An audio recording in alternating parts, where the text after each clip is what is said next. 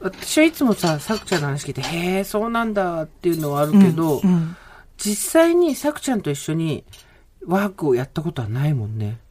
ない。私のさ、あの、どうやって稼ぐかの会議とかをさ、一緒にやったり。したけどさ、うんさくちゃんが、わあ、もっと稼ぎたいって言ってて、なんじゃ、今いくら足りないんだとかって二人でやってたよね。そう、使える時間はどれくらいあるんだとかって。で、それであれだったらいくらだ。私そういうのは得意なのよ。現実的なやつね。そうあの、足していくやつね。そうう、んうん面白いそうだね。うん。うん。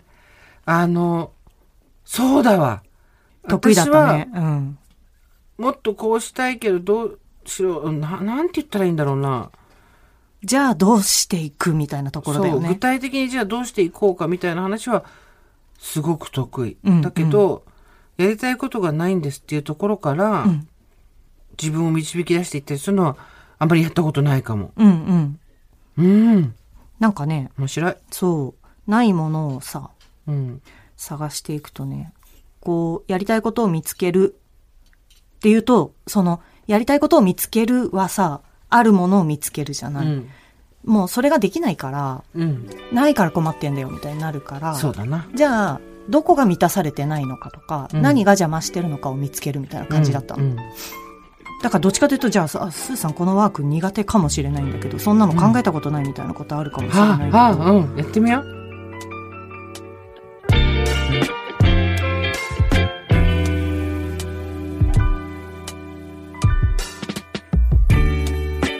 3年前からですかね。いろいろあって、たわいない話、雑談をすることがなくなってたんです。それまでは、必要なことだけをやり取りするのが効率的なんだと思っていました。失わないと気づけないことって、本当にあるんですね。これは、雑談の人、桜林直子と、コラムニスト、ジェーンスーの雑談番組、喫茶店でたまたま隣に座った人たちの話が耳に入ってきたなぁくらいの感じで、さくちゃん、スーさんの話を聞いてみましょう。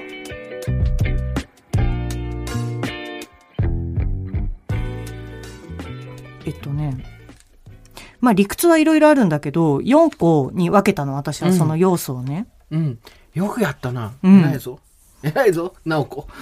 偉いでしょ。偉いっていうか、まあ見えてきたっていう感じだけど、あまりに考えすぎて見えてきたっていう感じだけど、何を知ればいいのか自分のことがわからない、何がやりたいかわかんないっていう時にさ、何を知ればそれが見えてくるかっていうのを、一気に急にやりたいことを見つけようと、急にそこを考えてもわかんないから、うん。4つに分けるみたいな感じでね。うん。1個目が、自分の感情を知るって言って、うん。好きなことと嫌なこと。うん。うん。うん。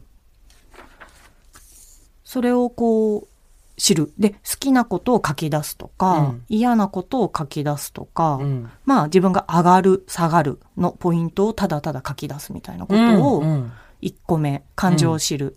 もうそれはそれしか書かないみたいな、うんまあノートの1ページね。書かないうん。うん。で、2つ目は、性格や性質を知る。うん。自分の持ってる、もともとある性格とかさ、うんもう変えられないぐらいの感じの、私ってこうしちゃうのよねとか、せっかちだとかさ、うん。うん。うん。ううんん。おしゃべりだとかさ、何でもいいんだけど、自分の性格性質を書き出す。うん。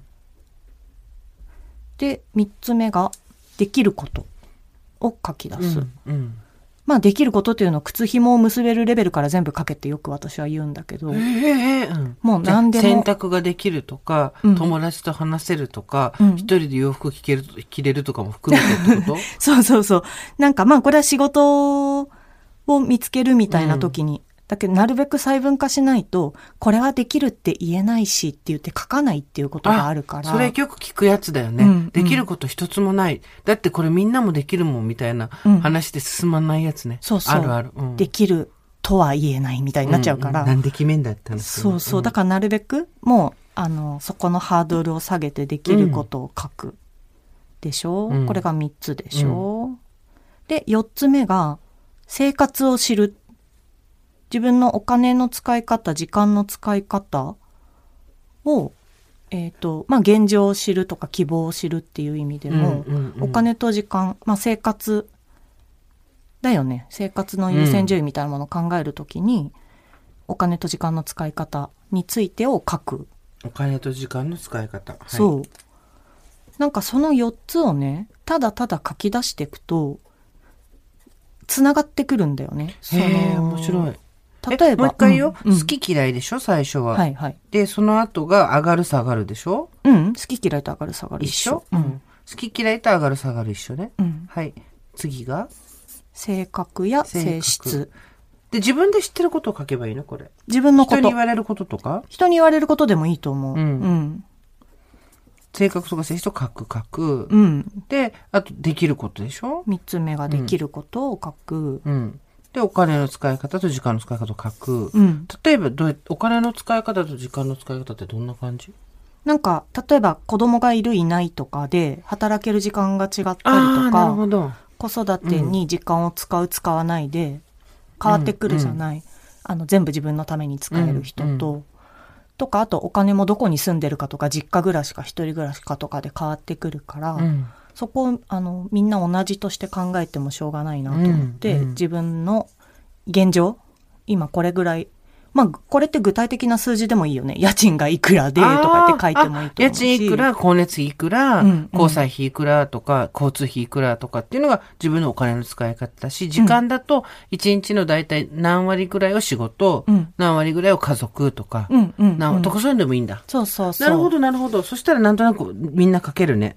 そう、うん。あのただ書くっていう感じ、そうするとつながってくるっていうのは例えばまあお金と時間の使い方なんてここを書いてるとうん。これは多分ただ事実を書くだけだから書けると思うんだけど書いてるともっとこの時間増やしたいなとか、うん。あの出てきてこう好きなことや嫌なこととかが感情のところにまた書けるものが増えるっていうか、え、もう一回言って。うんこれ書いてるうちに、あ、この時間もっと取りたいなとか、うん。が自分で見えてくるってこと？うんうんうん。うんうん。見えてくると例えば好きなこと嫌なこととかあんまり書けなかったけど、生活のこと考えてたらあこれ好きかもとかあこれ嫌かもっていうのが見つかったりうんうんする？うんうん。で性格や性質のことを考えてたらあだからこれが嫌なんだなとか、うんうんうんなんかこれが苦手なのとここの性格って同じだなみたいなものとかがつながってくるわけだ見えてくる。うんうん。だからぐるぐる一個ずつ埋めてくっていうよりもこう4個をさ書けるところを書いていくと、あってことはこれもそうだとかってことはこっちが書けるみたいに、うん。ぐるぐる書けるようになるからへえ。まあ一気に知ろうとするとわからないから4つに分けたっていうだけなんだけど。さくちゃんこれ4つに分けたの全部書き終わるまでにどれぐらいかかった？私この4つだって思って書いてたわけじゃないんだけどさ、うん。私の場合はその会社を辞めてどんな仕事をしようかっていう目的があったから、うん。だけど4個目の生活のところが私はすごく無理ゲーだったから、そうだよね。うん。あの6時までしか働けませんとか、家事も育児もしますとか、あのお金は絶対いくら稼がなきゃいけないみたいな縛りが多かったから、ね他の3つのことをあの考えるのに好きなこと嫌なことみたいなのは結構無視してしまったんだはいよね。はい。お金をきちんと稼げることの方が大事とかそういうことだよね。うん、うんうん。だからついなんか無視してしまったんだけど、うんあそれはそうだ無視しちゃダメなんだったって思って戻ってこれるみたいな、うん。なんかじゃないとやりたいことっていうよりもなんか続けられないって思った。ああ、なるほど。はいはい。ね。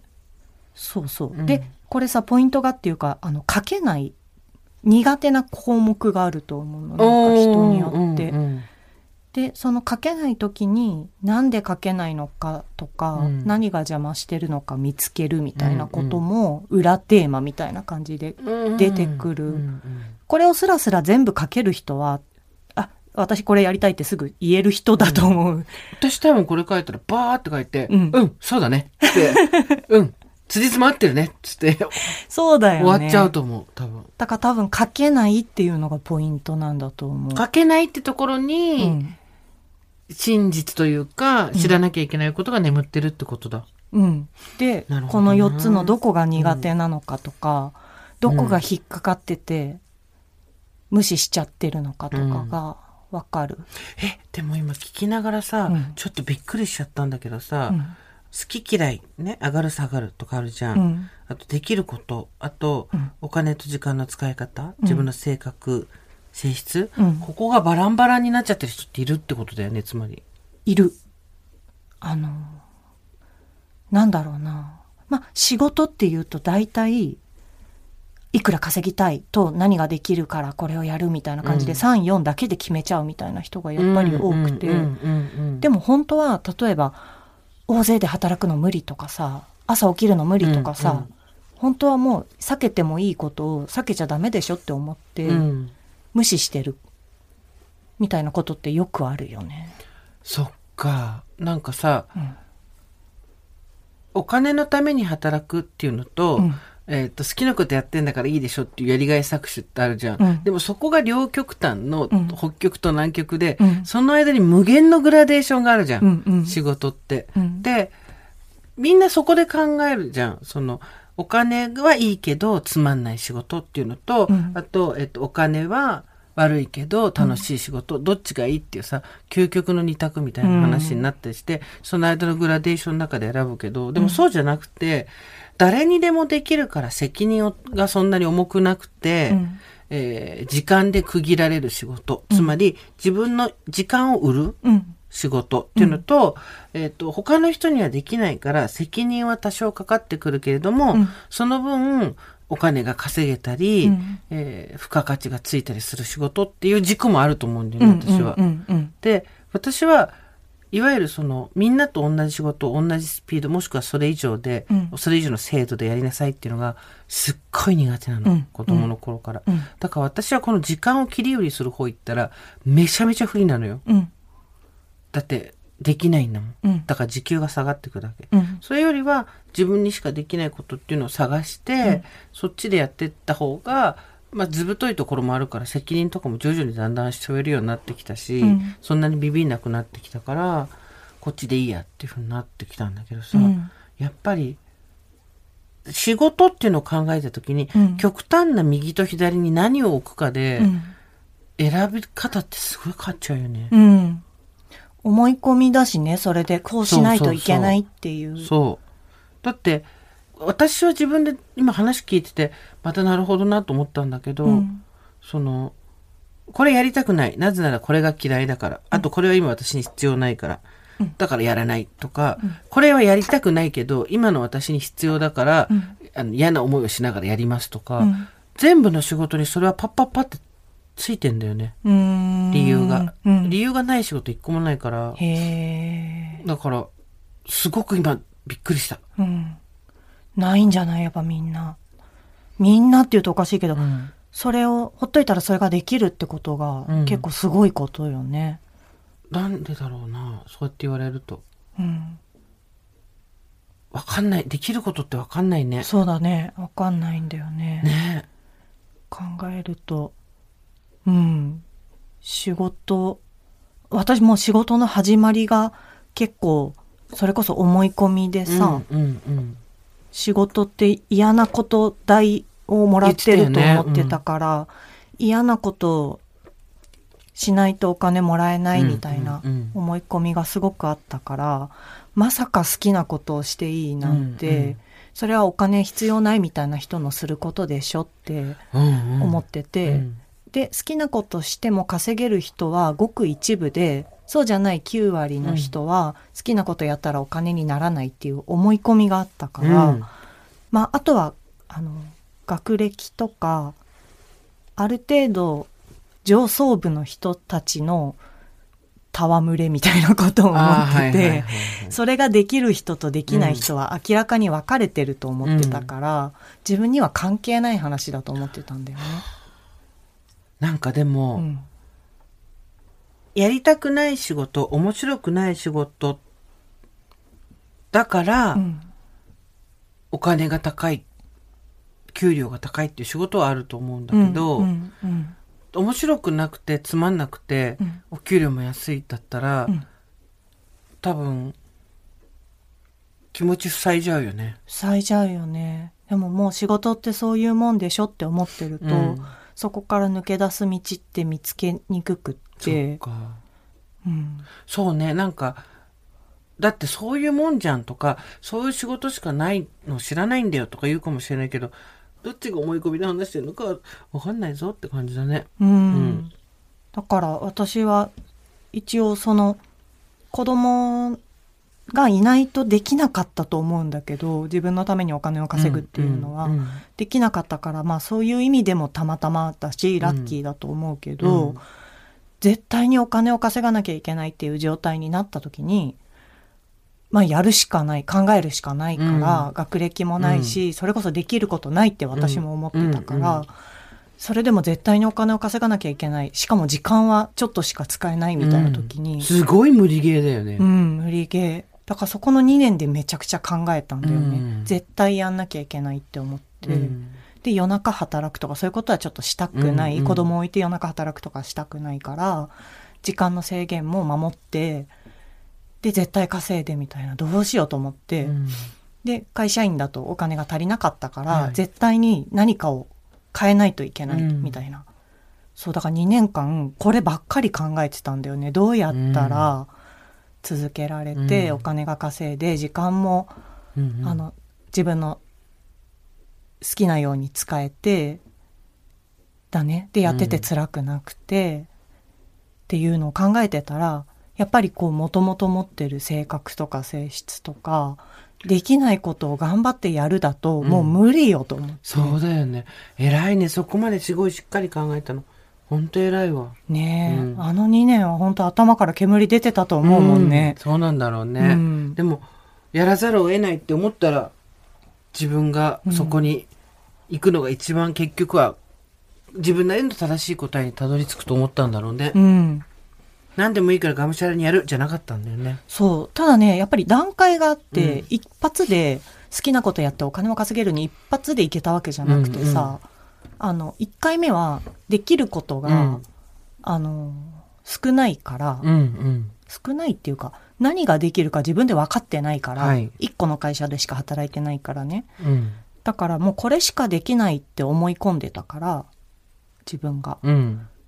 だからできることはそのままこう、うん新しいできることとかを足さずに、うん場所だけ変えるみたいなことを第一段階でやったので、うんうんまあ、自分で経営するっていう形、やることは変わらないみたいなうんうん。のをやってでその後でまあ文章を書いたりとか人と話したりとかして全く違うところに行けたけど、うん二段階右折っていう感じで、うん1回目はもう急に180度変えるとかじゃなくて、うん1回目はちょいずれで2回目で思い切って変えるみたいな感じだった。だって言ってたもんね。1日5度ずつだけでも変えたらいいんだって言ってたもんね。うんうんうんうんそうそう、だからさ、さくちゃんすごいなと思うのは、うんできないところをどうやって増やすかとか、うん無理なことをどうやって我慢するかとかじゃなくて、うんそのさ、言ってたじゃん。なんかその、ワークをやるって言ってて作者が言ってた時にさ、うんその、自分の感情を後回しにしちゃうのやめようみたうんいなさ、うんうんよくそこにたどり着いたよね、本当にね。そうだね。なんかね、長く続けないといけない。うん例えばうん3年だけ稼げるじゃダメで、うん当時子供がまだ6歳とかだったから、うんまあざっと10年とか、そうだね12年とかは稼がないといけないから、3年だけできてあとは息が絶えるみたいなのじゃダメだから、うんうん長く続けるっていうことも頭に入れてるとさ、あの、単純に好きじゃないとさ、続けられないんだよね。そっか、そうだね。だすごいなと思うのは、その感情をないがしろにしないっていう。普通そこで自分みんなさ、うん責めちゃうじゃん。うんできない自分を責めて、できるようにならなきゃみたいな話になるけど、それしないのと、あと、性格もさ、なんかその、足りないところとかやりすぎなところっていうのを、うんこれをこう、鳴らさなきゃって思うけど、そうじゃなくて、うん凸凹のままでいいっていうことでしょ？そうそうそうだ。ね。ついさ、学校とかのやり方なんだよね。その凸凹を平らにするとか。平均点を上げるとうんか、うんできない教科をできるようにする、うん逆上がりをできるようにするみたいなのってうん学校のやり方で、仕事はさ、多分違うじゃない。できることをもっとやるとか、そうだね。そうだね。うん。できないことも他の人がや、できる人がやればいいと思うんだよ、チームだったらね。そうだよね。うんだから、その凸凹のままはまれるところがあるかわからないけど、まあ、うん凸凹を知るっていう必要はあるだろうなと思って。そう、だから、さくちゃんと話してるとさ、うん自分が、いや、こういうもんでしょと思ってたのが、そうじゃなかったっていうだけで、あ、そういう考え方もあるのねっていうのになってくるね。うん自分と違う人と話すって、そういうことだよね。多分ねやり方が違うしね。今日はここまで。来週も二人の雑談に耳を傾けてみましょう。さよなら。